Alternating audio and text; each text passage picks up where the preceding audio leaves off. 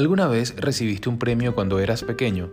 Quizá fue por haber ganado un concurso o por haber vencido en una competición o simplemente por buen comportamiento en clase. La verdad es que el motivo poco importa. A todos nos gusta recibir cosas y ser elogiados en público.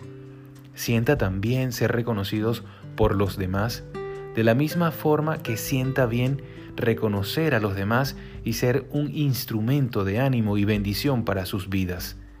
Esto forma parte del plan de Dios para su creación, un lugar en el que todo el mundo es celebrado, honrado, reconocido, valorado. Tú y yo hemos sido llamados por Dios para vivir de esta manera. Es por eso que cuanto más nos adentramos en la cultura del reino de los cielos, más experimentamos estas cosas en nuestras vidas y somos capaces de transmitirlas.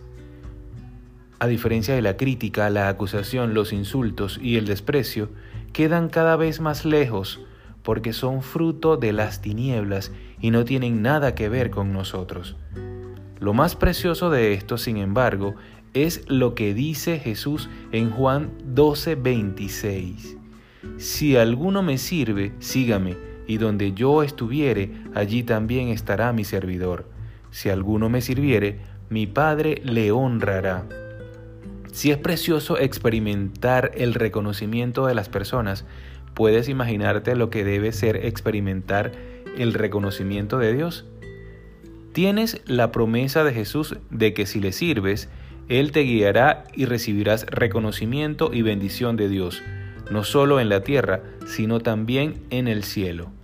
¿Puedes imaginarte escuchar a Dios diciéndote con una sonrisa en aquel día que estemos en el cielo?